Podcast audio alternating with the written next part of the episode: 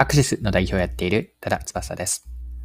今回のテーマは顧客理解です。お客さんの理解です。尖った人の使い方にヒントありという話です。面白いと思ったゲーミングボトルをご紹介し、お客さんの使い方からチャンスを見つける方法を掘り下げます。よかったら最後までぜひお付き合いください。よろしくお願いします。はい。今回の背景なんですが、ピーコック魔法瓶の社長の方へのインタビュー記事を読みました。記事のリード文そのまま読みますね。1950年創業のピーコック魔法瓶工業がユニークなボトル開発に注力している。マグカップのように使える飲み口の広いボトルやゲームをしながら使うゲーミングボトルを発売。2022年9月の東京ガールズコレクションでは公式ボトルに肩掛けできるカラフルな水筒が選ばれた。企画を先導する4代目の山中社長に背景を聞いた。以上が日経の2022年11月21日のインタビュー記事のリード文です。ピーコック魔法瓶では、それまではマーケティング部がなかったとのことなんですが、マーケティングの部署がなかったことによる弊害が語られていました。インタビュアーが、それまでマーケティング部門がなかったのですか？と聞いていて、山中社長は次のように答えています。読んでいきます。驚くことになかった。各営業担当者がバラバラに感覚的に反則物を作ってバイヤーに提案していた。商品企画も参考にするのは消費者の声ではなく、バイヤーの声。結果的に変わり映えしない品揃えになっていた。ボトル業界はここ数年で異業種の参入が相次いでいる。容量 120ml のミニボトルで話題になったポケトルも異業種。少量のボトルが売れるなんて思ってもみなかった。これまでと同じ製品を作っているだけでは勝ち残れない。以上が記事です。マーケティング部を設立し、新しい取り組みとして開発された一つがゲーミングボトルなんです。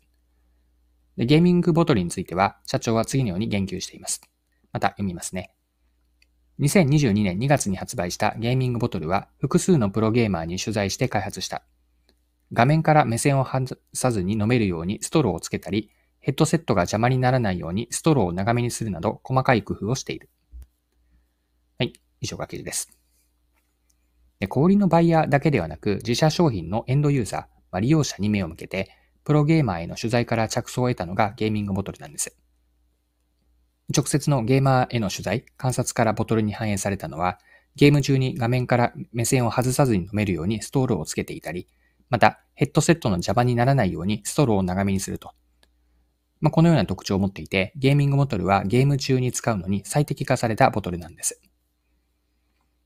では、ここまでの内容が前半のパートにあたるんですが、後半では今回の事例から学べることについて掘り下げていきましょう。ゲーミングボトルの開発を一般化して捉えると、普通とは違う尖った人の使い方をヒントにするアプローチなんです。エクストリームユーザーという表現もするんですが、エクストリームという極端なという意味を持っているんですが、まあ、極端な人の使い方を見つけて、そこから学んで自分たちの商品開発に取り入れたとこの使い方、尖った人の使い方にヒントありと。ここに学びがあるんです。エクストリームユーザーという尖っている人がやっていることは、ともすると、売り手や作り手が想定していない使い方だったり、あるいはそもそもユーザーとして想定していなかった、持ってもいなかった人たちかもしれません。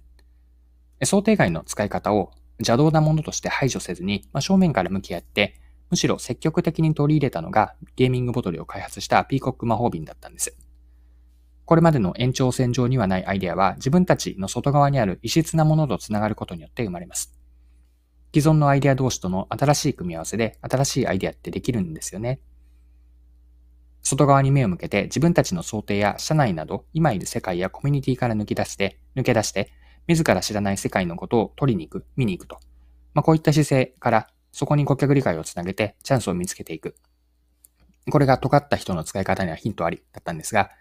ピコック魔法瓶のゲーミングボトルから学べることです。はい、そろそろクロージングです。今回はピコック魔法瓶のゲーミングボトルの開発を取り上げて学べることを見てきました。最後に学びのポイントを振り返ってまとめておきましょう。尖った人の使い方にはヒントありという話だったんですが、従来の延長線上にはないアイデアは自分たちの外側にある異質なものとつながることで生まれます。エクストリームユーザーと言われるような尖った人の使い方にはヒントがあるんですよね。まあ、想定外の人、想定外の使い方を邪道なものとして排除せずに、積極的に取りに行って学びに行く。